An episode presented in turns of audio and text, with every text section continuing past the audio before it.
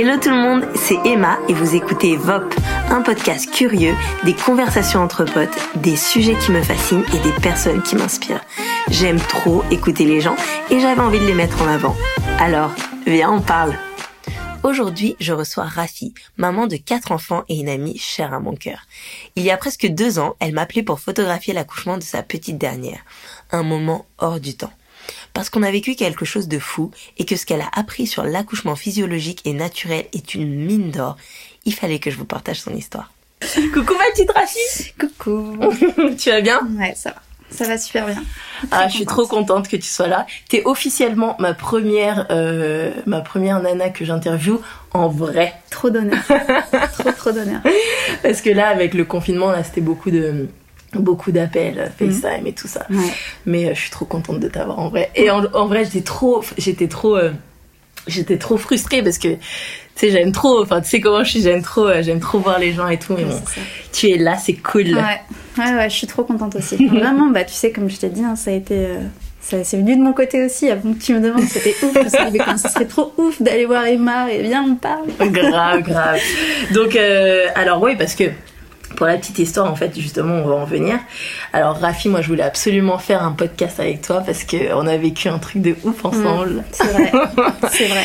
Alors, euh, j'ai fait les photos de l'accouchement de, de Manel, la dernière petite fille de Rafi. Mais bon, on va en venir. En mmh. attendant, déjà, présente-toi. Euh, ben, je m'appelle Raphaël, pour ceux qui me connaissent pas. Qu'est-ce que tu, qu'est-ce que je peux te dire de, bah, Dis-moi euh, ce que tu fais. Euh, euh j'ai 31 ans, je suis maman euh, de, de quatre enfants, de garçons et de filles. Noam, Noam, donc mon aîné, qui a 6 ans et demi. Yael, ma première fille, qui a 5 ans et demi. Isaiah, mon deuxième fils, qui a 3 ans et des brouettes.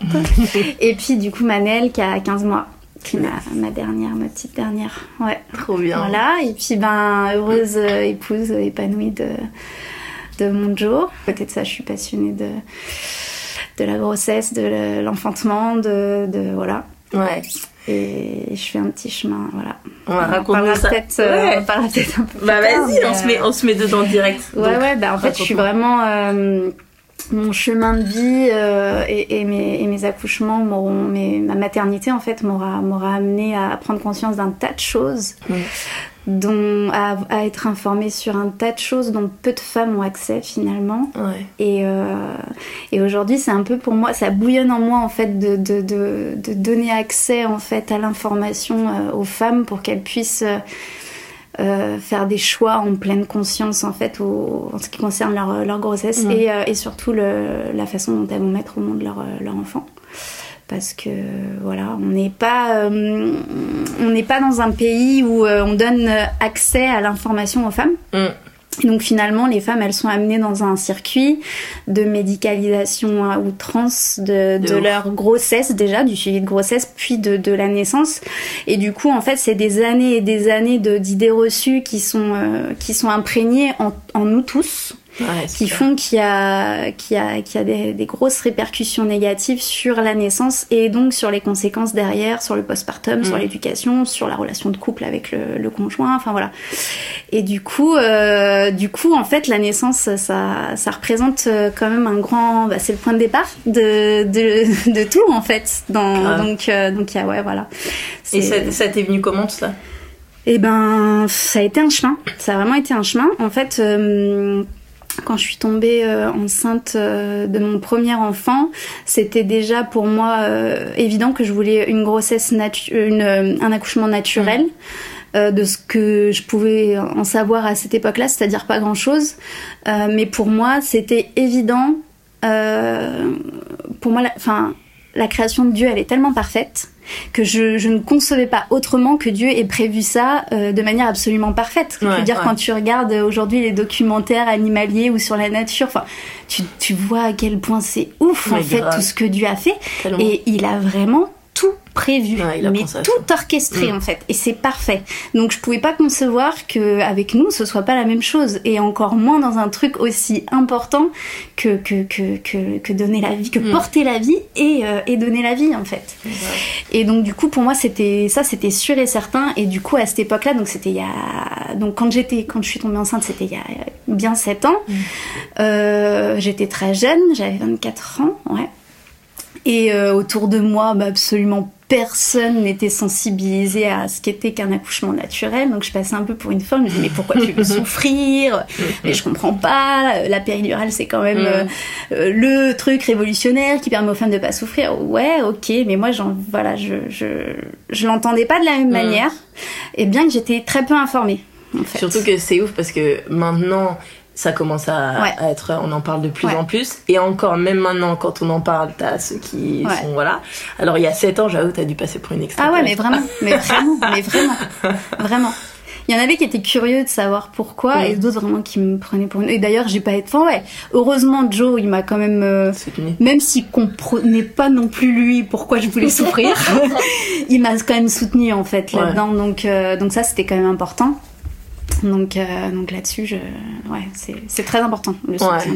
C'est clair, c'est clair. Bah, je crois que tu peux pas le faire sans ton, sans quelqu'un. Alors en fait, figure-toi, alors que pour moi, hein, enfin et d'ailleurs, je, tu vois, récemment, j'ai développé d'ailleurs ce point-là pour euh, pour ma belle-sœur et mon beau-frère qui viennent de, qui viennent d'avoir leur, leur premier petit bébé. Je les ai beaucoup accompagnés. Je leur ai du coup beaucoup parlé du, du, du rôle du papa en fait, du rôle de l'accompagnant de l'accompagnant en fait pendant pendant la naissance. Mais en fait, moi, tu vois, plus j'avance dans mon dans, dans mes connaissances, parce mhm. que du coup, je, je, me nourris tous les jours de, de, de, connaissances à ce sujet, au sujet de la physiologie de la naissance.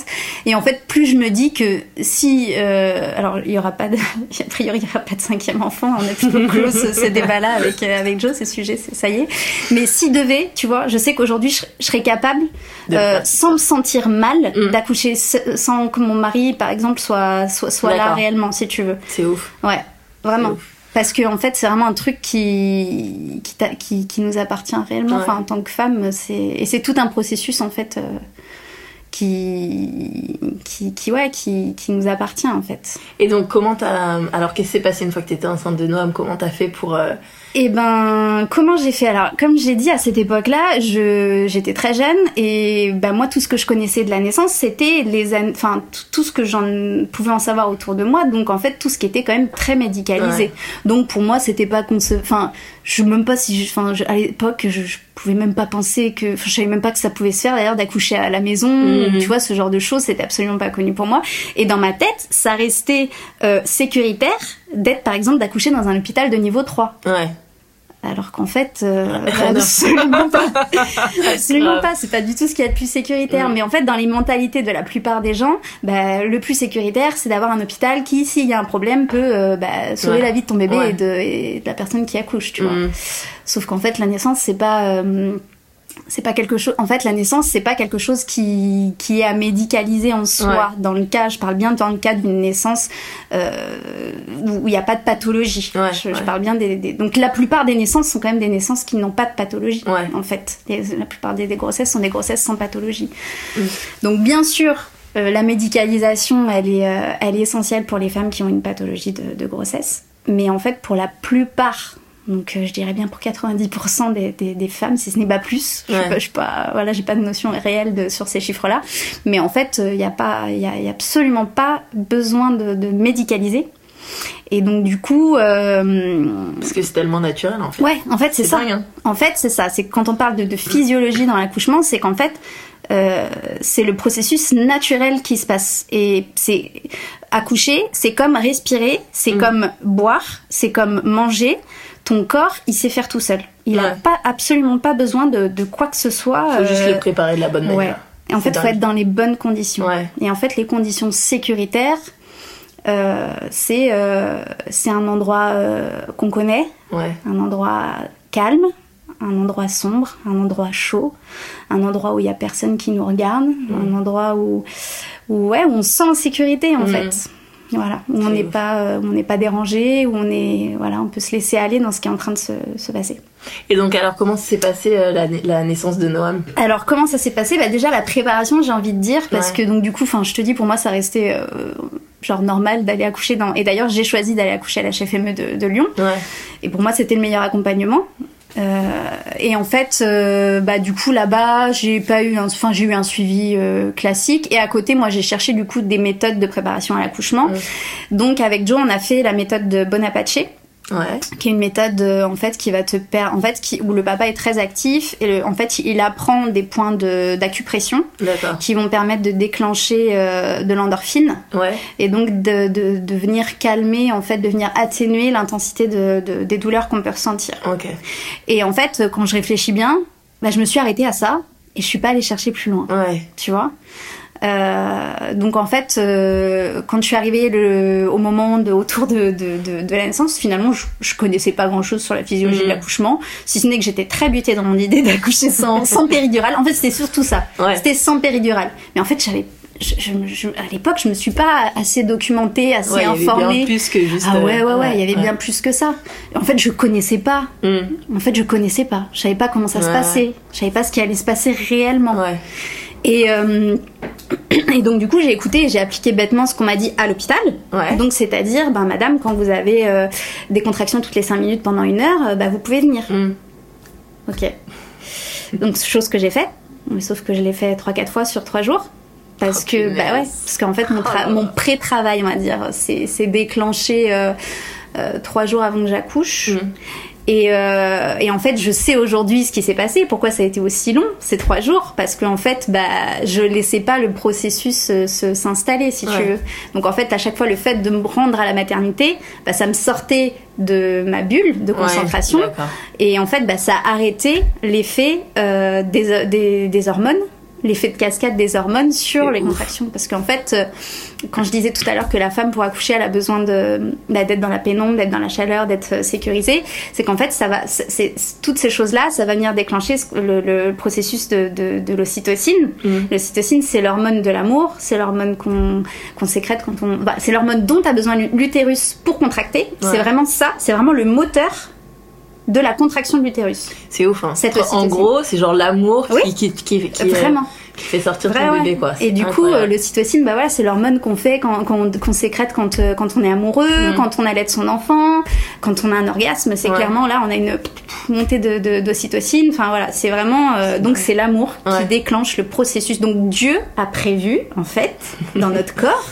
C'est dingue. Enfin, je veux dire, c'est pas, c'est pas, c'est pas, pas, moi qui l'invente, c'est lui qui l'a créé en fait. Et, euh, et c'est fou, en fait, ce truc-là. Sauf que quand tu sais pas que ça fonctionne comme ça, bah, en fait, tu connais pas les conditions qui vont t'amener à. Mm. Mm. Voilà. Et donc du coup, je me suis rendue plusieurs fois à l'hôpital. Et puis bah à chaque fois, bah à l'hôpital, qu'est-ce qu'on me dit? Bah ah, bah non, bah c'est pas maintenant, madame. Rentrez chez vous. Donc t'es contrariée. T'es bon. ouais. Et puis tu fatigues parce que parce que t'es dans la patience, parce que t'as, tu commences aussi à vu que tu fatigues, bah t'as plus mal, mm. même si c'est pas vraiment enclenché. Et du coup, euh, ça a duré trois jours comme ça où j'ai pas dormi parce que j'avais des vraies contractions, quoi. Enfin, pour moi, c'était vraiment euh, voilà. Et, mais ça prenait pas de rythme en fait. Ça prenait pas de, de, de, de, vrai rythme, sauf que ça m'empêchait quand même de dormir. Et du coup, la veille de mon accouchement, je suis encore retournée à l'hôpital. Je crois que ça faisait déjà trois fois que j'y allais. Et euh, quand à ce moment-là, ils m'ont dit, bah madame, vous n'êtes pas encore en travail. À ce moment-là, j'ai fait, j'ai fait le deuil entre guillemets de mon accouchement sans péridurale parce que j'étais tellement exténuée que je savais que pour faire les choses bien, en fait, il allait falloir que je dorme. Donc, euh, donc à ce moment-là, j'ai voilà, et puis quand ça a vraiment été le moment, euh, je suis arrivée et euh, j'étais déjà finalement à 4 cm mine de rien. Donc tu vois, j'avais quand même déjà ah bien travaillé. En fait. Et, euh, et, par contre, ouais, je l'ai demandé parce que c'était nécessaire et c'était euh, la, la, péridurale, encore une fois, moi je suis pas une anti-péridurale. Mm. Euh, enfin, je voilà, j'ai pas milité pour euh, pour que les femmes ne prennent pas la péridurale. Et c'est important que chacune puisse faire son choix. Hein, je suis pas en train mais de en voilà, conscience quoi. mais en conscience et mm. en connaissance de qu'est-ce que la péridurale va réellement avoir comme effet sur les sur la suite en fait. Et, euh, et, donc là, notamment dans, dans ce cas-là, dans le cas où vraiment la mère elle est épuisée. Ouais elle n'est plus capable physiquement en fait de, de, de, de tenir, et eh ben, et eh ben c'est essentiel. Mm. Donc je sais qu'à ce moment-là, ça a été, euh, ça a été, ça a été la bonne décision. Mm. Et, euh, et, là où vraiment, je, enfin, je sais que tout était aussi euh, bien conduit, c'est que j'ai eu, eu vraiment bah, la chance de, de, tomber sur une sage-femme qui a été juste exceptionnelle, qui m'a mis une dose qui était minime. Mm l'anesthésiste en tout cas voilà et puis c'est moi derrière qui gérais en fait la, les doses que je voulais mettre et j'en ai pas remis Ouais. C'est-à-dire que derrière, j'ai dû rester, euh, je pense, euh, peut-être 5 euh, heures avant de avant de avant la délivrance et j'ai pas réappuyé une seule fois en fait. Donc en fait elle elle m'a beaucoup mobilisée parce que ça c'est très important là, et du coup de rester en mouvement. de rester en mouvement et de, de pouvoir faire avancer le bébé. Et c'est ce qui est dommage dans, quand on vient imposer la péridurale c'est que du coup ben la femme elle peut plus marcher elle peut plus se mobiliser donc on la met allongée en plus sur le dos c'est pas du tout une position qui va qui va permettre aussi que ça et puis, qu'est-ce qu'on met aussi avec euh, la péridurale quand on arrive à l'hôpital, sans qu'on nous le dise forcément d'ailleurs, c'est qu'on nous met ce qu'on appelle euh, comment ils appellent ça euh, Enfin, en tout cas, c'est de l'ocytocine de synthèse. Ah oui, ouais. Ils nous mettent une perfusion d'ocytocine de synthèse. Et c'est genre quasiment automatique. Et on nous prévient pas forcément. Hmm. Sauf que l'ocytocine de synthèse, c'est une molécule de synthèse qui a été créée pour remplacer l'ocytocine. Ouais. Sauf que cette molécule-là, elle a aussi pour conséquence d'augmenter l'intensité des contractions. Et donc du coup, on n'est plus du tout dans quelque chose de naturel. Mm. Et souvent, finalement, ben malheureusement, ça peut être la conséquence en fait d'un rythme cardiaque du bébé après qui supporte plus les, les, contractions. Et en fait, là, on rentre dans une cascade de d'actes médicaux en fait qui vont entraîner circuite totalement le voilà et qui vont entraîner derrière des conséquences bah, qui peuvent être graves parce que en fait on peut partir en césarienne on mm. peut euh, enfin le cœur du bébé il peut vraiment être euh, mené à mal. Euh, la femme elle sent plus forcément ce qui est en train de se passer. Mm. quand on lui demande de pousser bah déjà on, lui demande de pousser c'est même pas. Ouais, tu sais pas où en tu fait, tu sais même pas. Ça. Euh, ça. peut finir en forceps, en épisiotomie, en déchirure, en voilà. Et tout ça, ça a des vraies conséquences sur la, enfin, la façon dont l'enfant vient au monde. Le mm. bébé aussi, lui, il le ressent. Et, euh, et, derrière, les conséquences en postpartum peuvent être vraiment, euh, vraiment pas cool. Alors moi, j'ai eu beaucoup de chance ce jour-là parce que ça s'est vraiment très très bien passé je pense le fait que j'ai pas réappuyé. En fait, j'ai juste dormi euh, peut-être deux heures, je crois deux trois heures, et derrière j'étais bien. Je commençais à ressentir les contractions qui arrivaient, à ressentir un petit peu mes jambes. Donc quand il est arrivé, j'ai poussé trois fois et, et il était là. il était là et, et c'était magique quoi. Franchement, mm. c'était vraiment magique. Donc voilà, donc j'ai pas eu de, de, de regrets en soi. Mais, euh, mais quand je sais ce que je sais aujourd'hui, ben, je me dis c'est quand même, c'est dommage. C'est dommage, je savais pas en fait. je savais pas. Je savais pas. Voilà. Euh, voilà. Après, ben, Yael, je suis tombée enceinte d'elle très rapidement derrière parce qu'ils ont que 13 mois d'écart.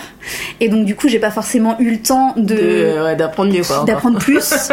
euh, de, tu vois, je me suis dit, bah, moi, tout ce qu'il faut, c'est que je sois dans le même hôpital. Enfin, ça s'était bien passé en soi, tu vois. Donc, euh, bah, moi, bah, même hôpital. Bon, bah, de toute façon, je suis préparée. Donc, euh, maintenant, je sais ce que c'est aussi. Il y a mm. ça aussi, c'est que une fois que t'es passé par la douleur de la contraction, tu sais, en fait. tu la connais. et du coup, c'est plus facile à appréhender aussi, ça, c'est vrai. C'est clair. C'était, euh, c'était, c'était, c'était rigolo parce que, euh, parce que je crois que du coup, euh, j'étais quand même bah, vachement plus préparée dans mon corps en tout cas.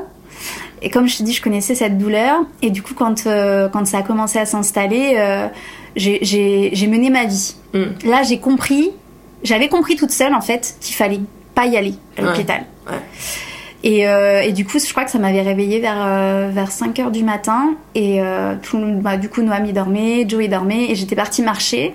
Donc j'ai marché un bon moment pour laisser les contractions s'installer. Même euh, dans, voilà, dans la matinée. En fait, je faisais ma vie. Je faisais vraiment ma vie. Je faisais vraiment ma vie. Et dès que j'avais une contraction, je rentrais dans ma bulle et mm. je me laissais aller. Et c'est vraiment ce qu'il faut faire, en fait. Il faut vraiment faire sa vie et laisser le travail prendre son, prendre son rythme, en fait. Et même, on avait vu des amis l'après-midi. Il y avait euh, bah, Rebecca et William qui étaient passés. Et, euh, et des fois, on était en train de discuter. Et puis des fois, j'étais là, attends deux secondes. J'étais en train de gérer ma contraction et puis après on repartait. Non, c'était vraiment comique quoi. Ça, j'étais trop moi pendant mon premier accouchement parce que c'était, j'étais, euh, quand j'ai commencé à avoir mes contractions, euh, nous, tu on était à Paris, Fab servait à Massy. Ouais. Et euh, le matin, lui était parti à 5h du mat, tu vois. Ouais. Et moi, j'étais là et tout, et je commençais à avoir mes contractions. Et lui, je savais que je ne pourrais pas l'avoir à côté de moi avant au moins 3h de l'après-midi, eh tu vois. Mais j'ai fait ma vie pendant toute la journée. Et j'étais comme ça et tout. Ah, Attends deux secondes, les filles. mais ça, c'est génial. Mais ça, c'est l'idéal, en fait. c'est vraiment dans ces conditions-là. Moi, pour moi, et puis en plus, vu que je suis. Euh, je suis comme ça, j'ai besoin de m'entourer de gens pour, euh, tu vois, en plus penser à autre chose et pour être bien. C'était le meilleur parce que j'aurais, pété un câble toute, seule, à la maison et, tout. Hein, ça, Ouais, donc, euh, donc très bien. Et du coup, euh, j'ai quand même senti voilà que ça s'intensifiait. J'ai appelé euh, ma Jessie à la rescousse pour qu'elle vienne euh, qu'elle vienne garder Noam. Et euh, on est parti, ouais, on est parti. Je crois qu'avant que je l'appelle, on est parti acheter à manger à pied. Et quand on est, quand on attendait que ça se fasse et tout, je dis, là, faut, là, faut y aller. Mmh. Je sentais que là, c'était vraiment plus intense. Je pouvais plus, quand j'avais une contraction, je pouvais plus marcher. Donc là, je, je mais j'étais super bien. Et d'ailleurs, Joe, qui m'avait vu pour le premier accouchement retourner 4-5 fois à l'hôpital avant que ce soit vraiment le moment, Joe ne croyait absolument pas que j'étais en travail. Il m'entendait pas en fait. Il m'entendait pas, j'étais bien, j'étais euh, j'étais vraiment dans l'accueil de tout ce qui était en train de se passer et du coup euh, du coup j'étais j'étais au top quoi. Mm. Et euh, d'ailleurs, il avait même pas, il avait plus de batterie sur son portable, il avait même pas pris son chargeur. Il était persuadé qu'on allait rentrer à la maison. Mais vraiment.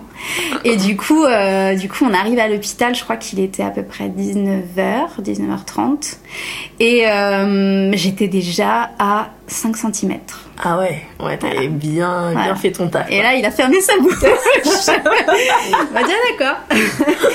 et j'ai continué. Euh, donc du coup, j'étais dans ce projet-là, en fait, de de, bah, mm. de pas avoir de péri. Et là, j'étais bien, j'étais tout était disposé, c'était trop bien. Et et en fait, elles m'ont voilà, elles ont compris que c'était mon deuxième mm. bébé, que donc elles m'ont laissé. Et c'était c'était parfait. Ah, en fait, c'est ce qu'il faut. Elles m'ont laissé dans mon dans mon coin. Euh, mais bon, voilà, on venait quand même m'ausculter toutes les 45 minutes, mm. une heure, et puis au début, euh, au début ça avançait bien. Et puis, euh, arrivé, je crois, à 7 cm, me dit, ah là là, ça ralentit un petit peu le travail. Enfin, genre, ça s'était pas ouvert assez vite pour elle, tu vois. Sauf que là, moi, qu'est-ce qu'on m'a dit? Ah, ça ralentit. Et dans mm. ma tête, ting, bah oui, bah, dans ma tête, en fait, euh, peur. Donc peur, euh, en fait, il y a quand, quand on va venir euh, sortir les femmes de leur bulle, en fait, de, de bah, d'ocytocine. C'est souvent avec la peur, donc souvent avec une intervention médicale, quelqu'un qui va ah, venir en fait stresser dans le dans le dans le processus en fait, et du coup l'hormone qu'on va venir sécréter en fait quand quand on a peur, c'est l'adrénaline. Et l'adrénaline annule complètement ah, l'effet de l'ocytocine. Mm. Donc en fait, il y a souvent ça aussi quand on est euh, à l'hôpital et qu'on accouche, c'est que les femmes, elles peuvent être euh, stressées parce qu'il y a euh, un interne qui rentre dans la chambre, parce qu'il y en a un qui déboule avec tous ses études en derrière, parce qu'on vient l'ausculter toutes les heures. Il n'y a pas besoin d'ausculter en fait. Mm, mm, c'est clair. Il n'y a pas besoin. Laissez-nous tranquille. Laissez-nous tranquille, laissez-nous laissez ce processus. Tu vois, il n'y a pas besoin de savoir où en est la femme. La femme, elle sait où elle en est dans son corps en fait. Quand elle se laisse vraiment, en fait, elle est là-dedans, elle le sait. Et en fait, le problème, c'est qu'on dépossède complètement les femmes mm. de leur capacité d'enfanter et c'est terrible. On fait croire aux femmes qu'elles ne sont pas capables de, de, de donner naissance sans l'intervention d'un médecin, sans l'intervention Et d'ailleurs, on, on, dit dans le langage courant euh, que les médecins accouchent les femmes, que les sages-femmes accouchent les femmes. C'est une erreur de, de mais c'est une erreur de langage. clair. Accoucher, c'est que la femme qui le mm, fait. Mm, c'est pas un médecin qui accouche la femme, non. De ouf. Parce que le médecin, il donne pas naissance à la femme. et le verbe accoucher, c'est donner naissance, c'est enfanter. Donc tu vois comme à quel point on déforme le, langage jusque-là. Bref. Et donc moi j'ai eu peur à ce moment-là. J'ai eu peur et euh, du coup j'ai paniqué et j'ai demandé la péridurale. Ah. Et tu crois pas que parce que c'était super, à chaque fois, elle me dit Ah, c'est super ce que vous faites, madame, et tout mm. machin. Et encore une fois, on m'entendait pas, j'étais dans ma bulle, j'étais trop bien. Elles m'ont coupé, elles m'ont fait peur. Je me suis dit Oh là là, je vais jamais tenir. Alors que j'étais trop bien. D'un coup, j'ai eu oh, peur. Et du moment que j'ai eu peur, j'ai eu mal. Ah bah ouais. Alors que j'avais pas mal jusque-là, je gérais super bien. Du moment que j'ai eu peur, j'ai eu mal. Et tu crois pas qu'elles auraient pu me dire mais non madame vous y êtes prête, vous allez bah y arriver et tout. Bah Elles savaient que j'étais dans un projet physio. Bah non, m'a dit ah bah ok on appelle l'interne. Oh, on appelle l'anesthésiste. Donc ils ont appelé l'anesthésiste. Ouais, c'est dommage. Mm. C'est vraiment dommage parce que c'est là où tu vois l'importance de l'accompagnement des personnes, de la personne qui va être avec toi à l'accouchement et aussi du, du, du partenaire. Parce que là, c'est pareil, Joe, il aurait pu me dire, mais non, mais euh, c'est bon, tu vas y arriver, tu gères, tu vois. Mais il savait pas que j'avais besoin de ça. Ouais, c'est ça. En fait, les hommes, ils sont là, enfin, quand ils sont pas informés eux aussi, et c'est pour ça bah, qu'il n'y a pas que la. aussi, mais grave, pour Parce qu'ils te voient, ils voient que ben c'est quand même euh, pas évident, ils, ils, savent pas quoi faire, ils savent pas comment et puis, euh, L'équipe médicale est pas forcément là non, plus pour les les mettre les mettre le plus à l'aise possible. Ça, tout à fait. Et du coup, ça c'est alors c'est ce qui est quand même extraordinaire, c'est qu'en fait, ils me posent la péridurale. Et là, je, la poche des os se rompt. Mm. Et, euh, et Yael descend tout de suite. Donc en fait, la péridurale n'a même pas eu le temps de, de, de, de, se, mettre en place. Donc c'était génial parce que au final, bon bah ok, j'ai eu ce, ce moment de, peur, mais en fait, elle est arrivée tout de suite et j'ai poussé deux fois et elle était, euh, vraiment. Elle est vraiment arrivée euh, ultra rapidement et, et d'ailleurs euh, je ouais je sentais encore mes jambes enfin tu vois enfin vraiment j'étais j'étais pas du tout enfin ça m'a absolument pas soulagée en fait je commençais juste à sentir mes jambes s'engourdir mm. mais je sentais pas de de, de, bah de, soulagement, de douleur ou quoi. Enfin, d'ailleurs, j'étais voilà. Donc euh, magnifique naissance aussi, vraiment au final. Même si, euh, comme pour Noam, hein, on m'a fait bien sûr pousser en, sur le sur le dos, les pieds aux étriers, et on m'a fait pousser. Ah oui. Alors que, alors qu'en fait, bah, je pense que certains, beaucoup vont le découvrir peut-être aujourd'hui en écoutant, mais en fait, on n'a pas besoin de faire pousser les femmes. Je sais pas si tu sais. Non. Tu sais pas, voilà, tu apprends quelque chose. Non, en fait, euh, encore une fois, quand je te dis que Dieu a tout prévu, c'est qu'il a tout prévu. C'est ouf. Et en fait, si on laisse le processus de naissance se faire, c'est encore une fois, on laisse les choses mm. et qu'on arrête de vouloir forcer, accélérer les travails et tout et tout. Euh, en fait, il y a ce qu'on appelle le réflexe d'éjection. Ok. C'est comme quand tu vomis, ça se fait tout seul. Ben, en fait, c'est pareil une naissance. C'est ouf. C'est-à-dire que, bah, de toute façon, tu as dû le voir avec oui, Manel. avec Manel. T'as bien vu que j'ai pas poussé. Elle est sortie toute seule. Enfin, je l'ai, j'ai accompagné. Mais en fait, ce qui s'est passé, c'est que.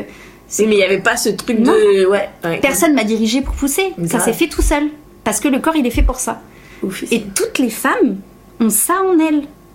Il n'y a pas de, de oui, mais non, mais ça s'est fait pour euh, certaines femmes et, et, et, moi je peux pas. En fait, toutes les femmes ouais.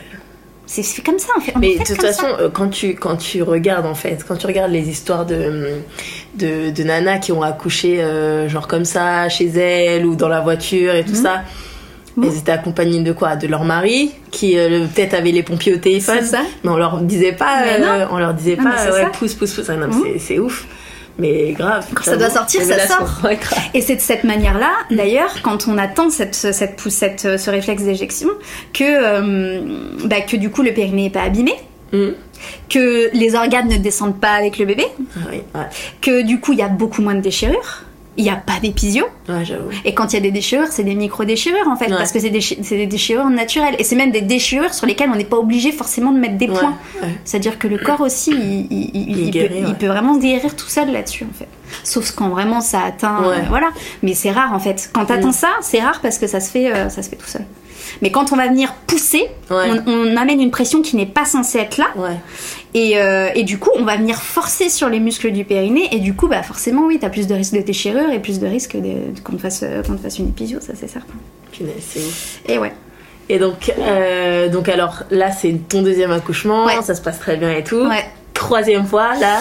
troisième fois mon boubou, euh, mon boubou c'était un gros bébé. C'est chou. Ouais. ouais. Et euh, là, euh, là je, alors à ce moment-là j'étais très très occupée. Déjà, moi je, m'arrête jamais. Je suis toujours dans un projet, dans un truc. J'étais très très très occupée.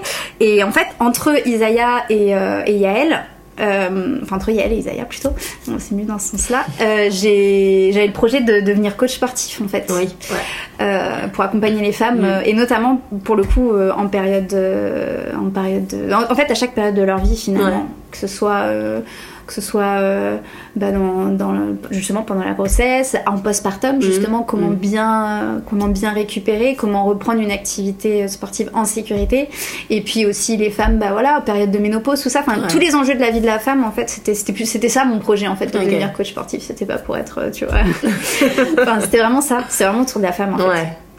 Et, euh, et, du coup, pendant ma grossesse, en fait, d'Isaiah, j'ai euh, j'ai écrit un, bah, un e-book, un premier e-book mhm. sur, euh, pour pratiquer une, une, activité physique pendant, pendant la grossesse. Et donc, du coup, j'étais quand même beaucoup, je me suis lancée là-dessus, j'étais quand même très prise par ça. Mhm. Et du coup, encore une fois, ben, j'ai pas trop cherché plus loin à me documenter finalement. Donc, encore une fois, j'étais encore dans un projet physio, ouais. mais sans savoir tu vois. C'est fou, hein.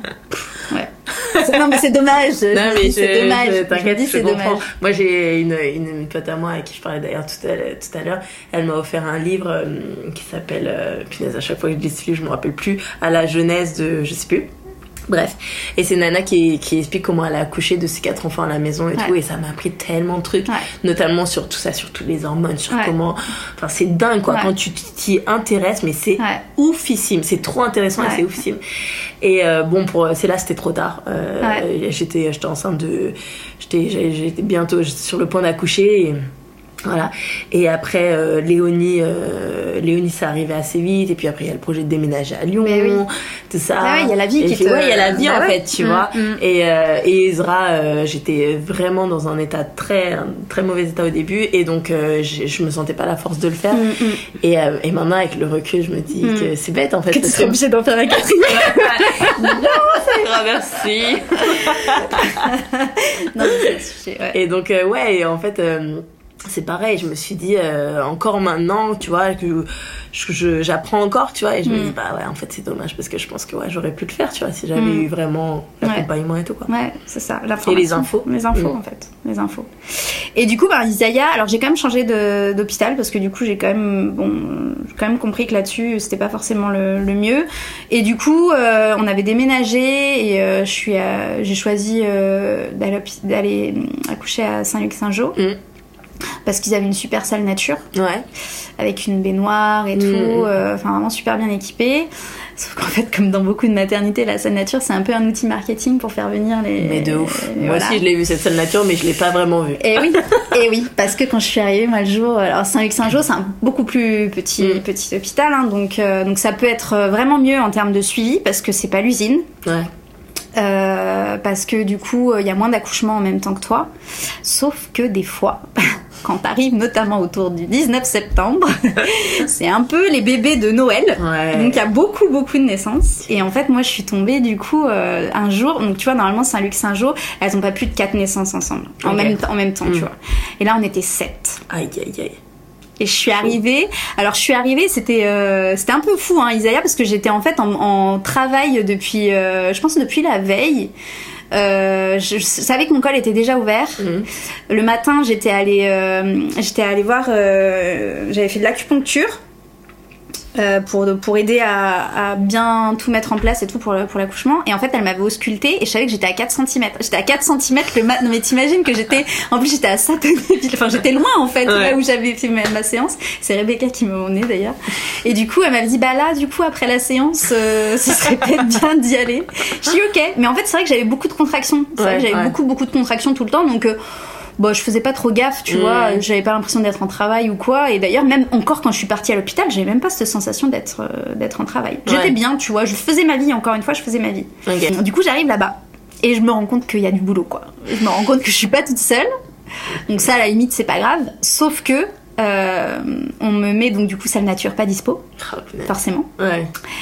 Et euh, donc on me met quand même dans une salle de, de naissance. Et là, euh, on me met euh, sur une table, à la- enfin une, table d'auscultation là. On me branche le monito, lumière à fond. Et Ah, on, une grosse lumière Ouais. d'hôpital qu'on aime tous. voilà. Et on me laisse comme ça 3 heures. On me branche le monito. Donc je ne peux pas bouger. Ouais. J'ai la lumière à fond. Je suis pas bien. Et euh, je suis pas du tout, du tout dans une atmosphère où, euh, où j'arrive à me laisser aller en Mhm. fait. Et euh, Ce fichu monito, mais qu'est-ce ouais. que je l'ai détesté. Et en plus, je veux dire, je suis, pour le coup, quand je, quand je- j'y, repense avec le recul, je suis, je suis débile à ce moment-là parce que, enfin, c'est pas bien de dire ça, mais, mais c'est bête parce que je sais qu'elles ont besoin que de 20 minutes et que si elles viennent pas, c'est qu'il y a rien. J'aurais pu l'enlever en fait, Ouais, tu vois. Mais euh, voilà. Et en fait, ça devient super, super, super intense.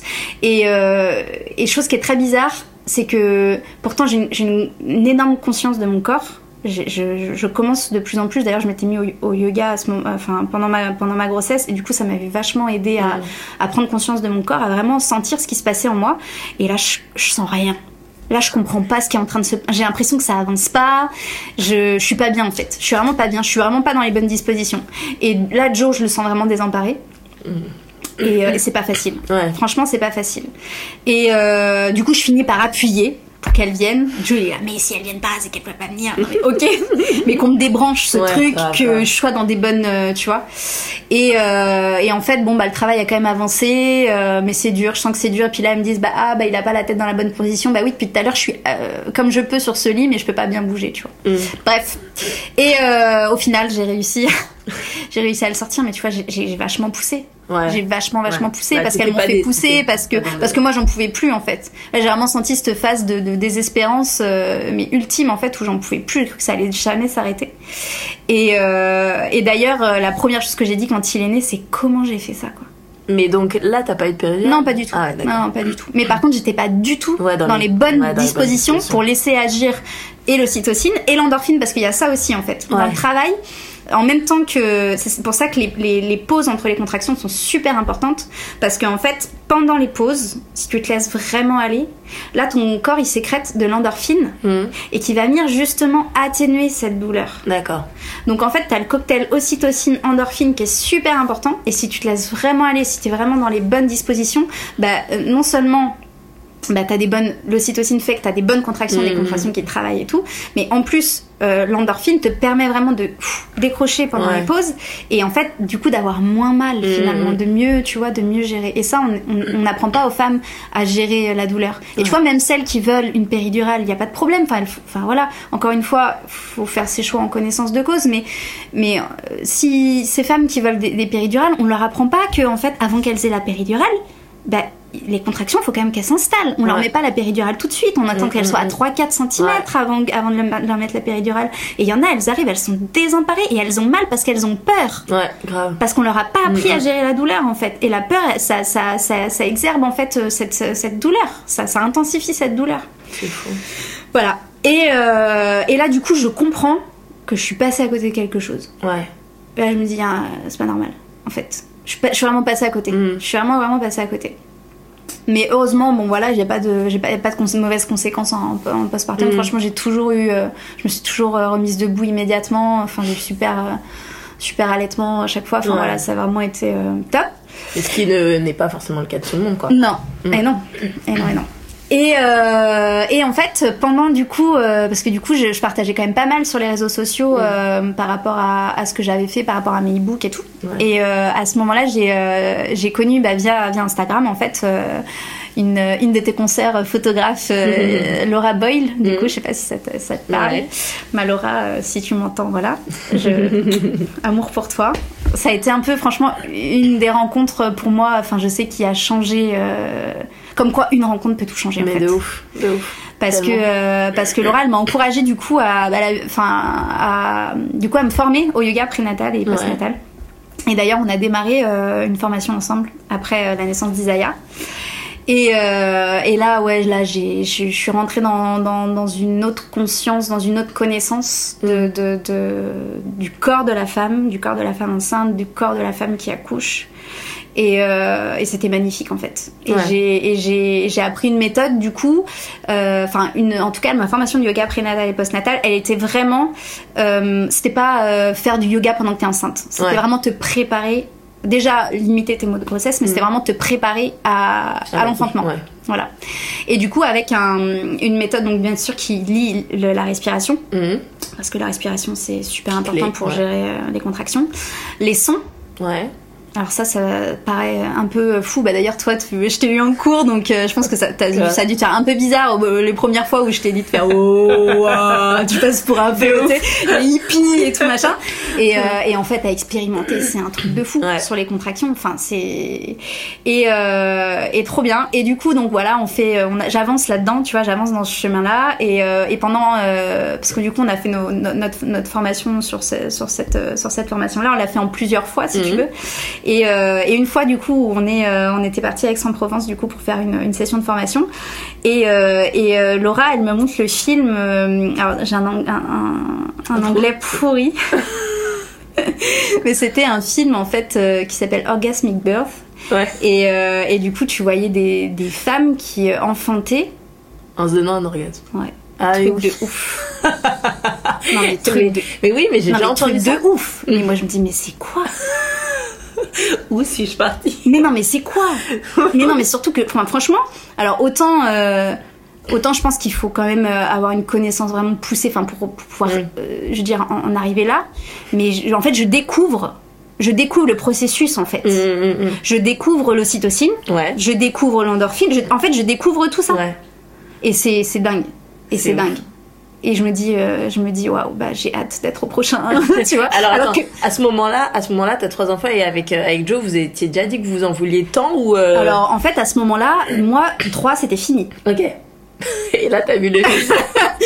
À ce moment-là 3 c'était fini et pour Joe par contre Joe lui a, euh, Joe il, il- il voulait un quatrième. Il m'avait dit on aura un quatrième enfant. Ok. Il Ah me laissait pas le choix, déter. tu vois, il pas le choix.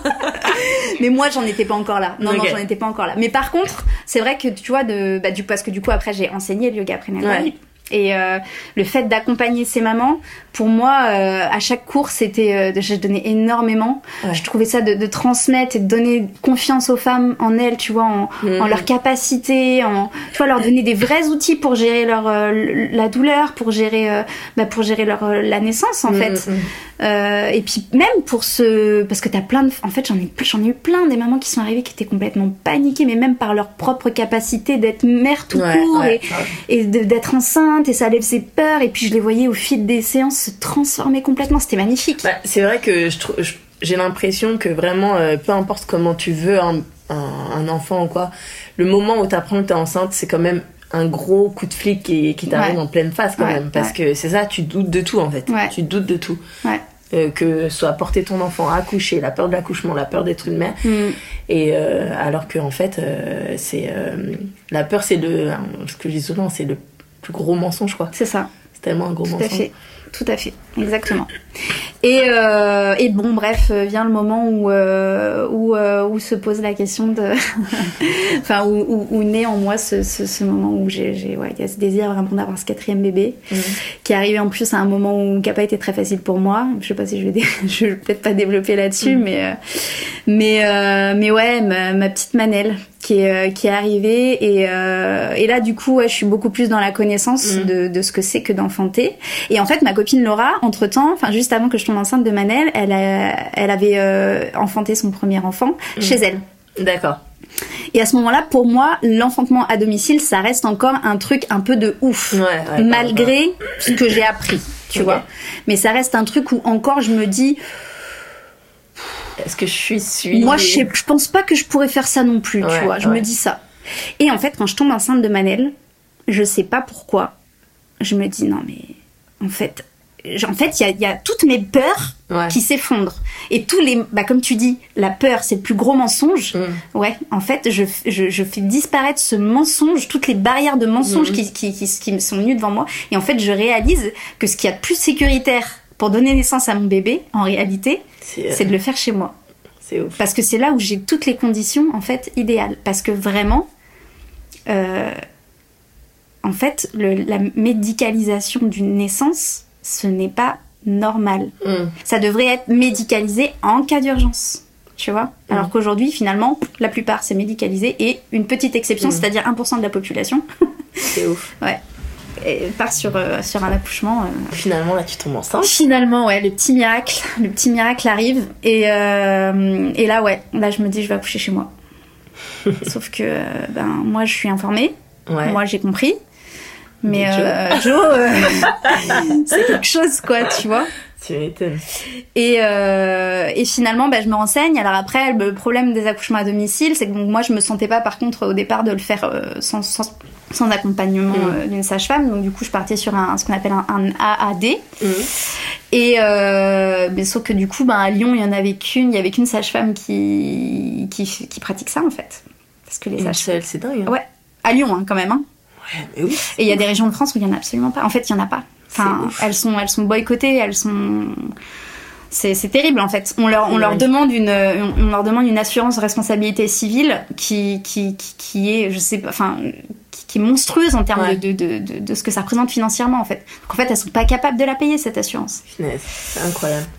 Parce qu'en fait, c'est des sages-femmes euh, qui, qui, qui, qui gagnent pas beaucoup leur vie parce Mm. qu'elles sont faut qu'elles faut qu'elles puissent elles peuvent pas avoir 36 000 euh, femmes qui accouchent Mm. en même temps forcément Grave, ouais. donc tu vois elles ont un nombre vachement limité de, de, de patientes en fait à suivre donc voilà et euh, donc je vais voir cette, sage-femme Euh, et là, euh, c'était bien parce que du coup, j'étais au tout début, au tout début de, la grossesse.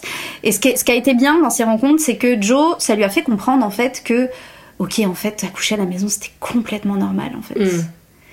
Il a vraiment, euh, voilà, ça a vraiment fait beaucoup avancer euh, sur sa conception en fait, et ça l'a aussi beaucoup rassuré sur le fait que de toute façon, au- le- la- la- les sages-femmes elles font pas n'importe quoi, Ouais. et t'es suivi jusqu'au bout. Et Mm. si au dernier moment il y a un truc qui doit faire que tu dois être transféré à l'hôpital, et d'ailleurs tu dois t'inscrire en maternité. Euh, et ben elles le font en fait. Il faut aussi que toi dans ton projet tu sois prête à ça, c'est-à-dire que bah, peut-être qu'au dernier moment les conditions seront pas euh, toutes idéales pour que Ouais. tu puisses euh, accoucher chez toi en toute sécurité. Et ça faut savoir l'entendre aussi, faut savoir l'accepter. Ouais, c'est clair. Voilà. Donc euh, du coup ça l'a vachement rassurée.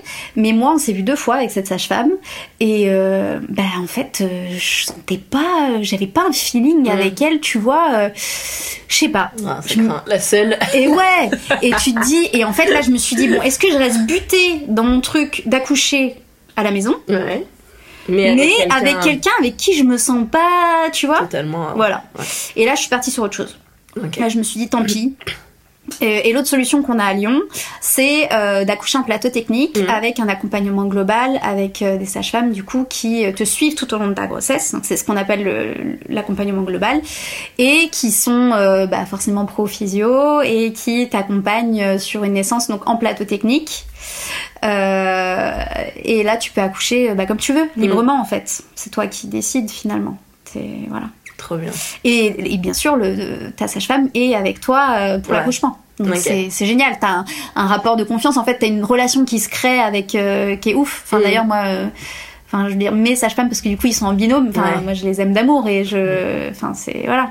Morgane, ils font big up. Ouais, grave, grave. Morgane et Charlotte, ouais. Ouais, franchement, euh, ouais. Enfin, Et donc alors comment te- comment tu t'es préparée euh, à Et cet accouchement? ben, comment je me suis préparée? Euh, Bah du coup, ma copine Laura, elle avait, euh, elle avait euh, suivi la préparation virtuelle à la naissance de Quantic Mama, Mhm. que j'ai suivi et qui est absolument, que j'ai suivi avec Joe d'ailleurs. Ouais. Et c'est super parce que en fait, il a eu toutes les informations que moi j'avais. Ouais. Donc en fait, il avait toute la connaissance que j'avais. Bon, j'en avais un peu plus parce que j'avais lu, parce que Mhm. j'avais regardé des accouchements, parce que, enfin voilà. Mais en fait, cette, cette préparation à la naissance, ça a laissé une mine d'or. En fait, toutes les femmes devraient pouvoir vraiment avoir accès à ces informations-là. Parce que c'est la connaissance réelle de la physiologie. Et surtout, ce qui est super dans cette préparation, c'est que tu as vraiment toutes les étapes. C'est-à-dire qu'elle te donne des informations euh, bah, de rythme, de, de comment tu te comportes, de Mhm. machin, qui, qui font que en fait tu sais exactement où t'en es. Ouais. Et tu et t'as absolument pas besoin d'intervention en fait. T'as Mhm. pas besoin qu'on t'ausculte, t'as pas besoin Ouais. que tu vois donc t'es libre de laisser passer ce qui doit se passer. Alors, est-ce que. Excuse-moi. Est-ce que c'était. ça vient de là, le petit truc que tu avais chez toi? Alors, parce que, en fait, l'histoire aussi, c'est que. euh, donc, euh, attends, mais je me rappelle plus comment ça s'est passé. C'est toi ou c'est moi qui t'ai appelé? Non, c'est toi qui ouais ouais. Mais moi. c'est toi qui as décidé de venir. Moi j'étais pas certaine. Oui, non, mais à la base, parce que moi, Ah, je me rappelle qu'à de la base, de faire les photos. Ah oui c'est moi qui t'ai appelé. Oui, voilà. moi qui. Parce que c'était un truc que. Alors oui, voilà, voilà, je me rappelle. Parce qu'en fait, moi, je, je suis un compte qui s'appelle. euh, Lequel je, je, First Hello. Hein, First First- Hello. The First Hello, Hello. voilà. Qui sont des nanas américaines que je, que je kiffe trop d'ailleurs et qui. euh, et qui, euh, qui prennent des, des naissances en photo, mais c'est beau quoi, Ouais, c'est tellement beau, c'est romantique, Ouais. je trouve ça trop beau. Et nous en France, euh, en, en- en France, c'est ça se fait, mais c'est c'est comme tu dis, bah déjà le tout ce qui est accouchement à domicile et tout ça, c'est pas si euh, voilà, Non. si répandu. Et euh, et en secret, moi j'étais trop en mode oh punaise, j'avoue, ce serait ce serait quand même canon quoi, tu vois. et donc là, Rafi qui m'appelle, et Ouais. j'étais là, what? Et donc là, tu me tu me tu me tu me dis que voilà, t'as envie d'avoir euh, Ouais, mais j'avais trop envie et je voulais que ce soit toi en fait. Mm. Si ça avait pas été toi, je sais pas si je l'aurais fait, tu vois. J'avais besoin de ce, ce lien, enfin. Je, ouais, je te connaissais, je savais ta façon de d'être là mais de t'effacer hmm. et c'est ce qu'il fallait. ouais, c'est clair. Fallait pas quelqu'un euh, qui soit là avec son gros flash, Mm. euh, qui me mette des spots et tu vois. je savais très bien que je, je te sentirais pas en fait. Ouais, ouais c'était trop un beau projet, j'avais super hâte, je me rappelle. Et je me rappelle que c'était euh, donc moi j'ai testé la semaine de mon anniversaire. Et donc euh, la semaine de mon anniversaire toujours on, enfin quand on peut on se fait quelques jours on se loue une baraque avec des potes et tout. Donc j'étais avec toute la clique Ouais. et on n'était pas allé trop loin justement parce qu'il fallait que je sois prête. Et, euh, et je me rappelle que tu m'avais envoyé un message et tout en mode ah Emma et tout. Il y a quelque chose qui se passe. Ouais. et euh, et euh, et puis en fait finalement c'était calmé. En fait je crois que ça tombait pile poil. Enfin on, on se parlait Et tu mais- revenais de Paris aussi, je sais pas si tu te souviens de ça. Il y avait Oui. une fenêtre Ouais, aussi grave. c'était maintenant ou Ouais, pas. Donc clair. en fait, on était, enfin, dans le coup, j'étais même pas vraiment certaine que tu sois là en fait pour la naissance. C'était vraiment, mais euh, Ah ouais, c'était Ouais. un truc de ouf. Ouais. Enfin, tu sais, euh, en plus, moi, je me rappelle que j'avais, euh, mais oui, moi, j'avais, Bah, euh, j'avais des Ezra, enfants, j'avais oui, enfants, bah oui. j'avais des enfants, donc je l'ai laissé tout sa femme. Heureusement, il y avait tous les potes et tout.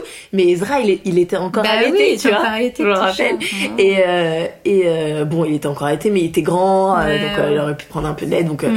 Fab, il a acheté une, une, une grosse boîte, il trouvait rien d'autre, grosse boîte de lait et tout. Parce que je sais pas, Fab, je sais pas quand je reviens, tu bah vois. oui, c'est ça. Mais c'est vrai, c'est jamais combien mais ça de ouf, de ouf. Et donc je lui prépare tout et tout et euh, et donc voilà et euh, et euh, je fais bon bah let's go quoi. Et en fait c'était tellement rapide, c'était un truc de ouf. Ouais. Donc j'y vais et en fait je me rappelle donc t'étais chez toi, Ouais. tu, tu m'accueilles, t'étais vraiment dans ton truc. Joe qui me fait à manger et tout, Ouais. nous qui sommes là en train de manger à table, les trucs qui étaient par terre. Et, tout. Et en fait je me rappelle que t'avais un petit truc affiché euh, où il y avait un- le vortex, Le voilà, vortex de la naissance, c'est exactement ça. de la naissance. En fait, c'est exactement ça. Ouais, ça, ça vient de la préparation. D'accord, ok. Ouais. Et c'est vraiment, euh, vraiment se laisser emporter en fait dans ces, dans ces étapes en fait, Mm. qui te, qui t'emmènent vraiment dans un, bah en fait, qui t'emmènent quand même dans une autre dimension parce que quand tu te laisses aller, t'arrives quand même dans un, dans un état de conscience modifié, c'est-à-dire que Mm. tu, ton, ton, alors je sais plus comment ça s'appelle au niveau du cerveau, mais il y a un truc en fait qui te ramène au, au néocortex. Mm. Et, euh, et en fait, tu, tu, tu, tu- c'est vraiment quand tu te laisses aller, et c'est pour ça que enfin, vraiment, c'est vraiment mais, mais trop bien fait. Euh, T'arrives à un état un petit peu, enfin, tu vois, qu'on peut appeler d'état animal entre guillemets. Ouais. Alors c'est peut-être pas le bon mot, mais en fait, tu, tu, tu te désinhibes complètement en Ouais. fait, et tu Ouais, te, mais c'est cet état-là que tu dois que tu dois atteindre pour laisser la, la magie en fait de, Mm. de Dieu opérer en fait dans ton, dans ton corps, tu vois. Et c'est ouais. Et voilà. Et en fait, bon, enfin, quand même sur l'évolution qu'il y a eu, donc du coup, je commence mon suivi euh, de, de grossesse euh, et donc du coup, ce projet d'accoucher en plateau technique. Ouais. Et en fait, plus j'avance dans la préparation, et plus je dis à Joe, euh, j'ai envie d'accoucher à la maison. J'ai trop envie d'accoucher à la maison. Joe m'a dit, ok, bah vas-y, on le fait. Donc en fait, officieusement, enfin officiellement, Ouais. auprès de mes sages-femmes. Donc désolé, mais de toute façon, je pense qu'ils s'en doutaient, ils le savaient. Donc je leur disais pas. Mais en fait, je comptais pas trop les appeler pour qu'on Ouais. aille à la maternité au final.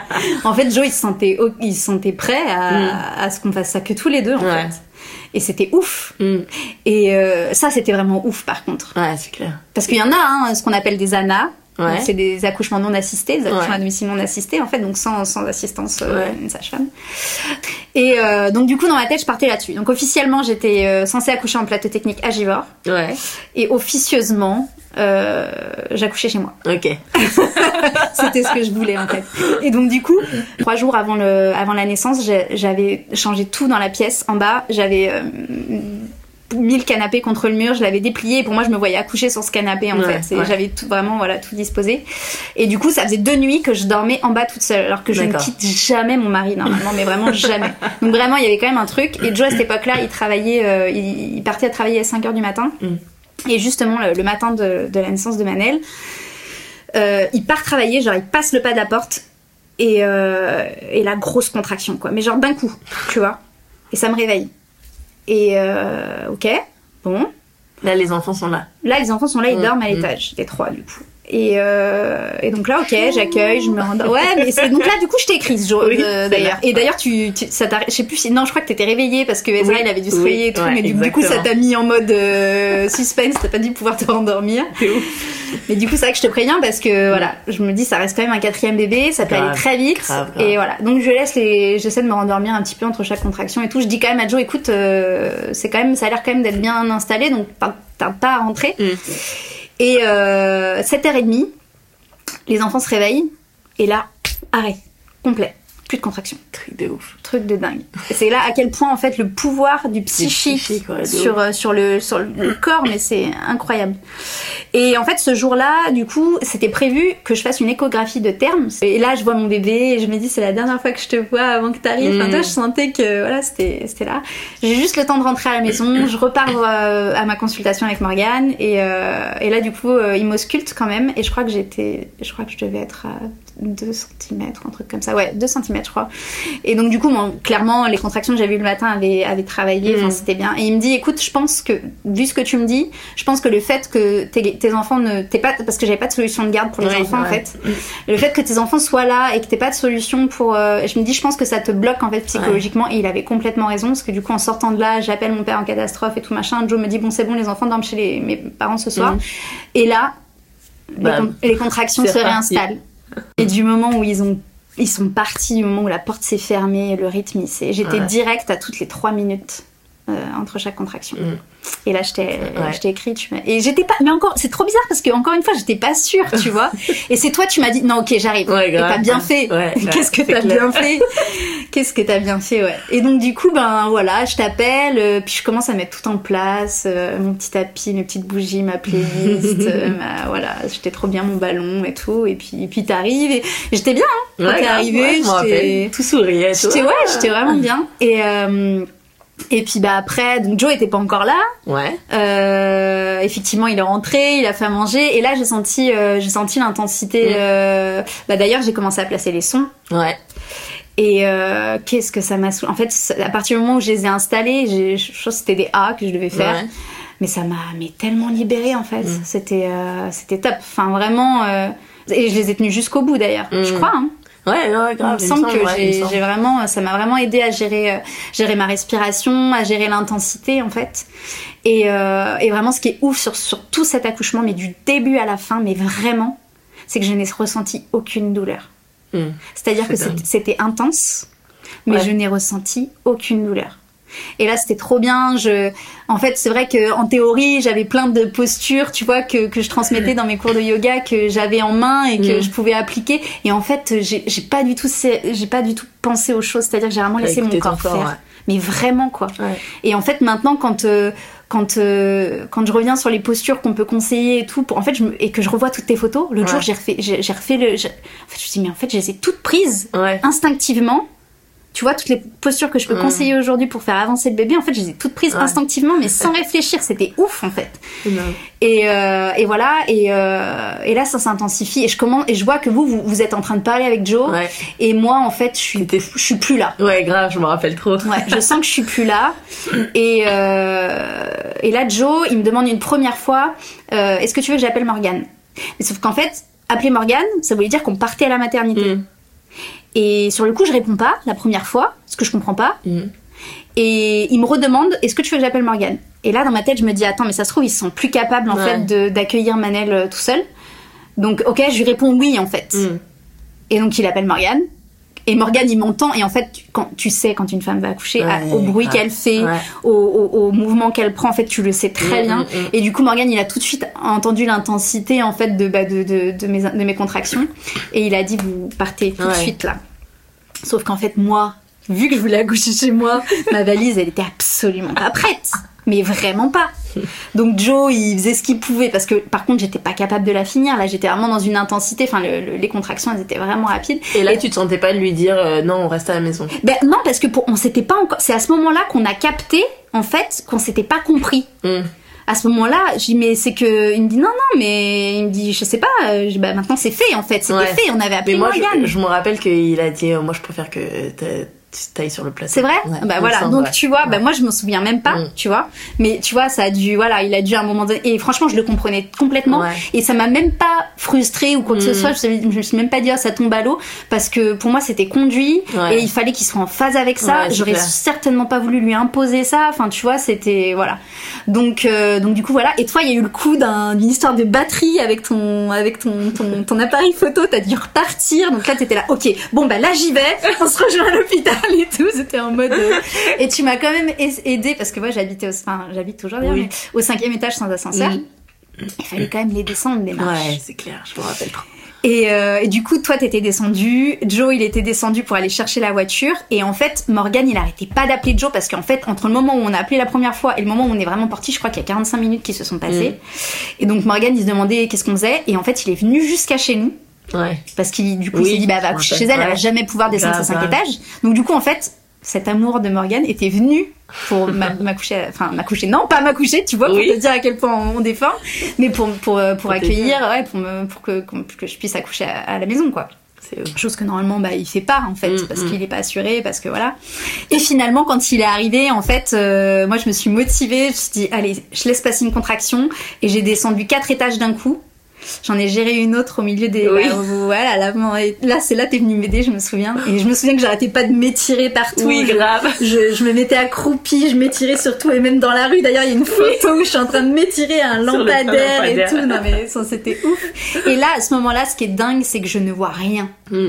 Quand je te dis que je suis vraiment dans une conscience modifiée, c'est que je suis tellement à un niveau de de de, de ouais, je suis vraiment je suis vraiment partie que en fait euh, je vois pas ce qu'il y a autour de moi enfin je vois juste devant moi comme ça Mm. mais comme si mon champ visuel il était complètement Mais ça se restreint voyait. en fait C'est Ça, marrant. vrai Ah ouais. On- mais en fait, c'est pour ça, tu vois, vraiment, enfin, quand on parle de, de la pénombre, en fait, c'est comme si la lumière, elle était trop forte pour, euh, pour, pour ce que j'étais en train de Ouais, vivre. En fait, il fallait. euh, Et donc là, euh, Lyon-Givors, euh, une demi-heure de route. Donc j'arrive péniblement à rentrer dans la voiture. Euh, et là, euh, je passe une phase. Euh, bah d'ailleurs que Quantique Mama elle décrit très très bien, c'est la phase de quiétude. En fait, quand on laisse les choses euh, se faire, il y a souvent une phase de désespérance, chose que je n'ai pas eu moi avec euh, Manel ce jour-là, Mhm. donc ça peut arriver de ne pas l'avoir. C'est vraiment la phase où même la femme la plus préparée du monde dans son projet physiologique, elle va être dans une phase où elle va dire je veux la péri, même je veux la césarienne. Ouais. c'est vraiment la phase où c'est le pic d'intensité. Et en Ouais. fait là, c'est ce moment-là où le bébé, il, dé- il- le, où t'arrives à dilatation complète. En fait. D'accord. C'est vraiment le moment où le bébé il est vraiment pas loin d'arriver. Ouais. Et, euh, et derrière cette phase, t'as une phase de quiétude qui, pareil, des fois ne peut, peut ne pas se sentir. C'est une phase en fait où tu vas avoir peut-être 5 minutes, mais des fois 20 minutes où t'as pas de contraction en fait. Où, tu- où là en fait la mère elle est en train de se reposer, Mm. de, dernière recharger, voilà, de recharger ses batteries pour euh, pour euh, pour le- le- la naissance. Ouais. Et en fait, moi, dans la, dans la voiture, c'était extraordinaire parce que j'avais des contractions, mais entre chaque contraction, je m'endormais.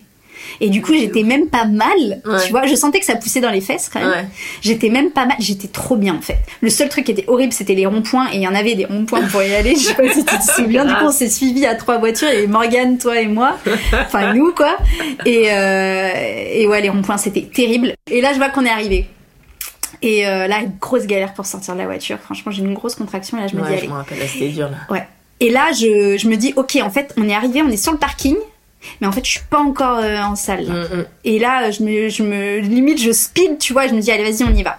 Donc là, on arrive euh, dans le, pour sonner, là, aux Ouais, urgences, ouais. pour accéder aux salles. Et là, je me, je m'étire sur un, sur un, je, je, je mets mes, mes mains sur le radiateur et je me mets accroupie pour m'étirer. Et là, os. mais vraiment le gros pas, ça fait un gros pas. Et là, je perds les os, il y en a partout. Mais y a, entre le moment où on est arrivé et le moment où je suis arrivée dans la salle, il y a, peut-être même pas cinq minutes, en fait. Ouais, ouais. Et euh, on arrive dans la salle, donc il y a que toi et moi, je crois. Et Joe, peut-être. Ouais, ouais. Euh, ouais, Morgane, il est parti Ouais. changer. Et euh, donc là, je me mets, du coup, dans cette salle de, de naissance, il y a une baignoire. Donc euh, ça, j'en rêvais, mais du coup, je n'avais même pas eu accès. Il y a un, le lit, en fait, c'est un espèce de grand tatami, enfin, qui est peut-être Ouais. à 15 cm du sol, un truc comme ça. Du coup, c'est super grand, donc tu peux te mettre dans les positions que tu veux. T'as des coussins, enfin voilà, tu peux vraiment te, te mettre bien. Et du coup, je cherche, et là, je sens que c'est intense. Je cherche mes positions, je, je me, je, je me fous à ouais, poil. mais trop vite. Et ce qui est ouf, c'est que ça aussi, c'est un truc que j'ai senti, la, la chaleur en fait arriver au moment de la naissance. Et tu vois, je me souviens que pour Isaiah d'ailleurs, c'était horrible. J'avais chaud comme pas possible et elles arrêtaient pas de me couvrir Ah et j'arrêtais oui. pas de bouger mes Ouais. fringues parce que j'avais besoin d'être nue. Mais laisse-moi Ouais. être nue, laisse-moi enfanter en fait. Enfin, il y a pas de honte en fait. Tu vois ce que je veux dire Ouais, Et là, ouais, j'ai ce truc. Je sais que je me, je me, je me mets, je me mets nue, j'attache mes cheveux. Parce que là, c'est la, la, Là, là, Là, c'est chaud, tu vois. Et, euh, et encore une fois, j'ai pas. En fait, je, je souffre pas. C'est intense de ouf, mais je souffre pas. Et, euh, et là, je, je me mets dans une position. Je la sens descendre dans mon. Je sens sa tête qui tac, qui s'embrique dans mon bassin. Mm, mm, mm. Et là, je dis, elle est là. Ouais. C'est Et, tellement euh, rapide le ouais. temps où t'arrives et ouf. le temps où tu dis ça, je me rappelle. Ouais. Super rapide. dit, elle est là. Et euh, la contraction d'après, euh, je crois que c'est directement sa tête qui est arrivée. En fait, ouais, sa tête est sortie sur la contraction d'après et la contraction d'après. Donc personne m'a touchée. J'étais euh, entre le quatre pattes et la croupie. Ouais. Et, euh, et Morgan, il a ouais, donc là, il y a eu la contraction, sa tête est sortie. Morgan, il a juste euh, juste mis sa main comme ça. Je trouvais ça super délicat en fait. Il a, il a juste touché un petit peu sa- son crâne et puis il l'a plus jamais touché. Mm. Et euh, quand je dis que, enfin, j'ai pas poussé en fait. Enfin, elle est sortie. C'est-à-dire Ouais. qu'il y a vraiment ce, ce Ouais, réflexe. je rappelle trop. Qui est, qui, est, qui est irrépressible. Mm, tu mm. ne peux pas retenir. Tu ne peux qu'accompagner. Donc là, à ce moment-là, forcément, oui, tu accompagnes en poussant, mais parce que c'est irrépressible dans Ouais, ton corps et tu peux pas faire autrement. Et du coup, contraction d'après, elle sort et là, c'est waouh. Ouais, euh, oufissime. Et là, c'est une reconnaissance infinie envers Dieu, en fait. Enfin, c'est Mm. c'est une liberté dans cette naissance, mais qui est absolument ouf. Ouais, c'était incroyable. Qui est Incroyable. absolument ouf. Et je pleure. Mm. Et toi aussi. Ouais, grave. T'as des larmes, je vois tes de C'est- c'était, incroyable. Ouais. Incroyable, quoi. Oh, Mm. La beauté du truc. Oh, la- la- de passer de cette intensité à ce, ce moment de, tu vois, de. Ouais. Waouh, genre, Ouais. force, douceur, le petit bébé qui Ouais. arrive, qui.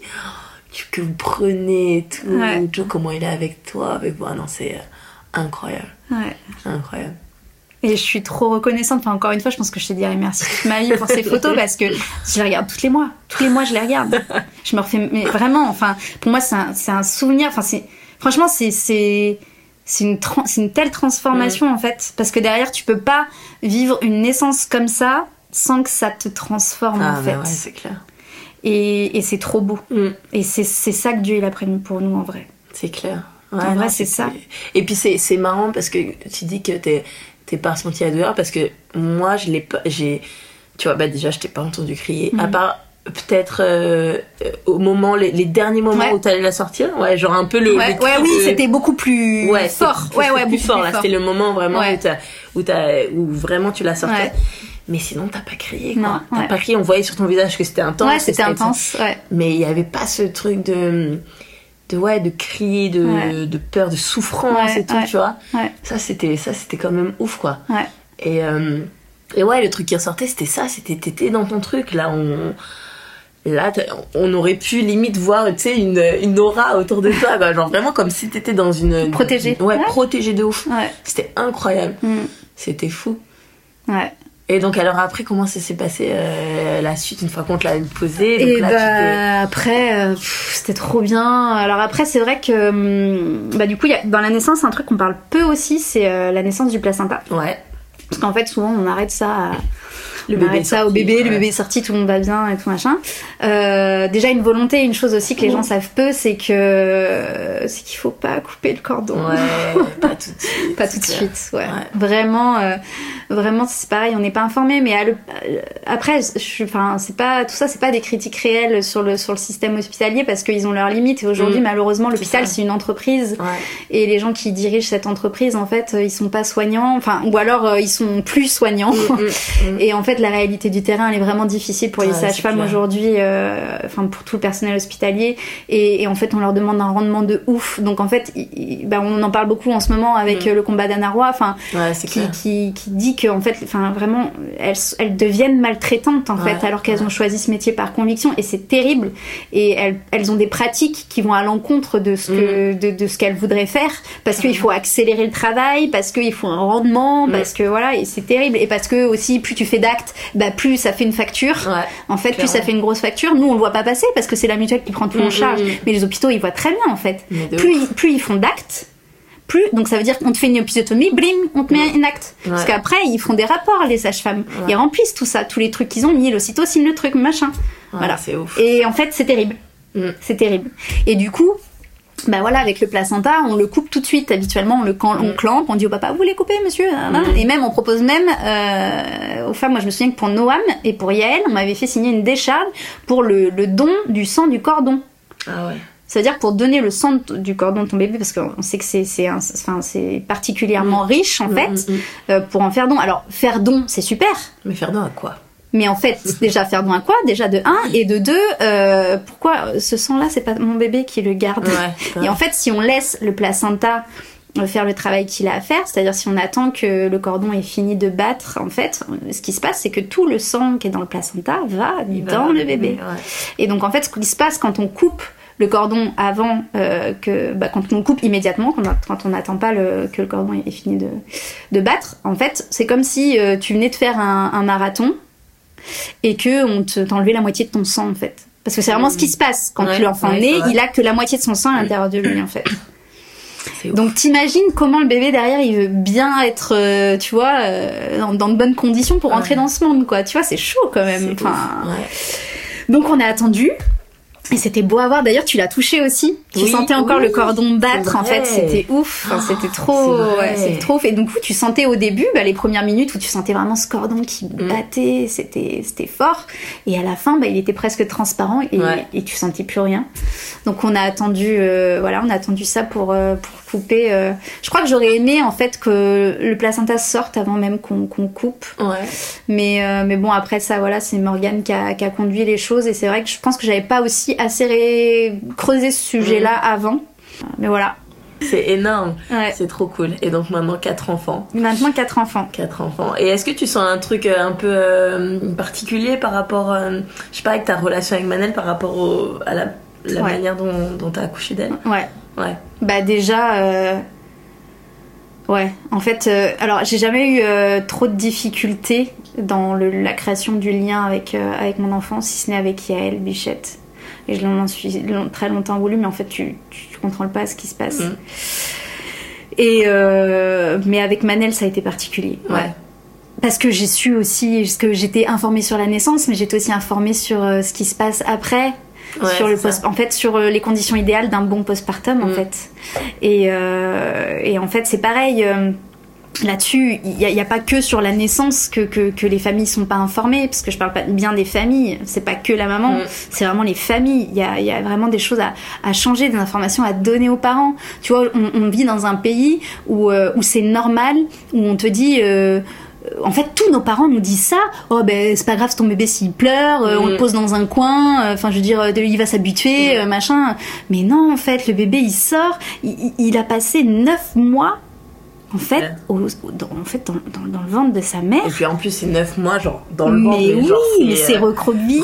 C'est au plus près du près ça. du près, quoi. Il est nourri H24 par le, par le placenta. Ouais. Donc ça, c'est pareil. Quand on dit aux femmes, même celles qui désirent allaiter, d'attendre 3 heures entre chaque tété, mais c'est une, une aberration, mmh, en fait. Enfin, et il y a plein de, de, de, mauvaises enfin comment dire de encore encore plein de mensonges mm. en fait qui sont transmis de génération en génération il faut briser tout ça il ouais. faut briser tout ça parce que parce que les femmes du coup elles se culpabilisent à, mm. quand elles sentent parce qu'il ouais. y en a plein qui le sentent au fond d'elles que mais sûr. non c'est pas comme ça que je veux faire mon bébé j'ai pas envie de le laisser mais du coup elles se culpabilisent de porter leur bébé parce qu'on entend oui il va prendre des mauvaises habitudes mm. alors que non il a besoin que de ça ouais. et en fait pour se développer correctement dans son cerveau l'enfant il a besoin d'être rassuré, il a besoin mmh. d'être d'être tout le temps contre sa maman en fait. Et d'ailleurs, on parle maintenant, on en parle de plus en plus du quatrième trimestre de grossesse, ouais, ouais, parce ouais. qu'en fait, ces trois premiers mois pour la vie d'un nourrisson, mais ils sont mais essentiels. et en fait, il faut vraiment que la famille et tout l'entourage soient dédiés à la réussite mmh. de ce quatrième trimestre de grossesse. De ouf. C'est-à-dire qu'il faut accompagner les familles. Vous avez des mamans autour de vous, mais faites-leur à manger, apportez-leur à manger. Ouais. Restez pas, euh, restez pas deux heures. Vous passez un quart d'heure, vous faites de la vaisselle, vous déposez un plat. Mmh, au revoir. Ouais, c'est trop ça. C'est trop, trop ça. C'est vraiment, euh, faut être présent. Mmh. Vraiment, vra vraiment, faut être présent. Faut vraiment vraiment être présent. Ouais, c'est trop important. C'est super important. Mm. Ouais. Moi, je sais que dès qu'une pote est enceinte, bam, direct. Mais ouais. Euh, petit euh, petit euh, vêtement tagine banane non, mais grave. petit plat. Non mais grave mais le combo parfait. Mais obligé mais obligé mais obligé évidemment. Ouais, non mais grave grave c'est clair. Évidemment. Je me rappelle j'avais une copine à moi qui a accouché j'avais pas fait de cadeau de naissance parce qu'en plus ils voulaient genre juste une poussette donc tout le monde s'était un peu cotisé ouais. et nous on a on n'avait pas on n'avait pas eu le temps de participer et quand on est allé les voir euh, plusieurs euh, plusieurs semaines voire plusieurs mois après ouais. je lui ai fait juste un panier avec plein de trucs tu Mais vois oui. la tisane du chocolat ouais. des trucs et elle m'a dit Emma franchement ouais. c'est le meilleur cadeau qu'on m'ait fait et ça c'est pareil c'est un truc tu vois bah ouais les parents quand euh, souvent les femmes quand elles tombent enceintes et moi je le vois encore beaucoup autour de moi là récemment j'en ai, ai eu plein des mamans enceintes autour de moi limite les premiers les premiers trucs auxquels pensent les familles c'est le matériel ouais Alors que. Et ils investissent énormément d'argent dans beaucoup de choses matérielles qui ne sont pas absolument pas essentielles parce qu'en fait, réellement, pour accueillir un nouveau-né, il n'y a pas besoin de grand chose. hein. Mm, mm. Mais même de quasiment rien, en Ouais, fait. ouais, ouais. Franchement, à part d'un siège auto, euh, même la poussette, franchement, moi je vois pour Manette, mais en fait, je l'ai quasiment portée de mais ouf, je l'ai là. portée tout le temps, Ouais, en fait. ouais, ouais. En fait, bah, euh, plutôt offrir un cours de portage aux parents et aux parents, pas que à la maman. Les papas aussi, ils ont besoin de ça parce qu'ils peuvent, euh, voilà, ils peuvent vraiment créer un lien particulier avec. Mm. Et il y a plein de, il y a plein de trucs. Enfin, et en fait, avant de, avant de se préoccuper du matériel, mais il faut vraiment, vraiment se, se, se préoccuper de la, de la préparation de la famille, en Mm, fait. grave, grave. Donc en fait, s'informer. De ouf. S'informer, s'informer, s'informer. Donc, il faut lire des livres, il faut, euh, il faut faire des cours comme ça de portage, il faut faire euh, voir une conseillère en lactation pour Ouais, bien préparer ouais, son allaitement, parce qu'à l'hôpital, on va vous dire tout et son contraire, on va Ouais, vous dire beaucoup de bêtises. Autour de vous, dans votre famille, on peut vous dire beaucoup de bêtises, même si c'est fait avec bienveillance à Mm. la base. Et ben, en fait, euh, voilà. Donc, faut vraiment, vraiment se préparer. Faut vraiment se préparer. Faut être bien entouré. Grave. Et donc la suite pour toi, c'est quoi là? Alors la suite pour moi, je, suis, je me suis décidée à... Alors je sais pas encore quelle forme ça va prendre, Mhm. mais en tout cas je vais faire une école de doula, Ah, donc euh, accompagnante euh, à la naissance. Euh, du coup, pour ceux qui savent pas, en fait, une doula, euh, c'est vraiment quelqu'un qui va accompagner la famille, euh, principalement émotionnellement, et elle a un vrai rôle pour le coup d'information. Ouais. Et je trouve que c'est vraiment, c'est vraiment essentiel. Mhm. C'est vraiment vraiment essentiel. Et Ouais. moi, c'est ce qui me, voilà, aujourd'hui, c'est ce que j'ai envie, j'ai envie de transmettre en fait. Ouais, ça se voit que ça te passionne. Ouais, j'ai Mm. vraiment envie de transmettre, j'ai envie que les gens ils aient accès à ça. Je trouve ça, de je de trouve ça trop dommage. En fait, juste, je suis pas, en- enfin, je veux pas, me- comme- en- encore une fois, rentrer dans un combat de, de militantisme euh, pour Mm. que toutes les femmes accouchent euh, naturellement, même si franchement, je le souhaite à tout le monde de d'accoucher aussi librement. En Mm. fait, c'est vraiment ça, la, la liberté dans la naissance. Mais, euh, mais au moins de- de- de- d'avoir toutes les informations Voilà, sur qu'est-ce que c'est que enfanter. Ouais, ouais. C'est-à-dire qu'est-ce qui se passe? Qu'est-ce qui se passe en moi? Et du coup en fonction de ça et ben je fais mes choix Mm. et voilà C'est trop cool. voilà voilà Ah, merci. Bah, merci à toi Je suis Merci trop contente que tu aies partagé aussi. tout ça. Je suis sûre que ça va être euh, que ça va être plein de bonnes choses pour plein de personnes et, euh, et, euh, et on a grave le, le même combat, un des mêmes combats. En tout cas, merci. euh, gros bisous à toute ta belle famille que j'aime tellement. Ils sont Merci. trop beaux, une petite famille de bêtises, Merci. petite famille Ouais. Benetton là. grave Et puis, euh, et puis j'ai hâte de voir ce qui, euh, ce qui va venir pour toi pour la ouais. suite. merci merci Emma merci beaucoup Et voilà, c'est la fin de cet épisode. Merci de l'avoir écouté jusqu'au bout. S'il vous a plu ou que vous voulez encourager ce podcast, n'hésitez pas à mettre une note et un avis sur Apple. Ça aide à ce que le podcast soit vu et entendu et c'est plutôt cool. Demain, je reçois Mélanie, aka Maman Suédoise, pour un récit sur la maternité hyper intéressant. En attendant, passez une belle journée ou soirée où que vous soyez.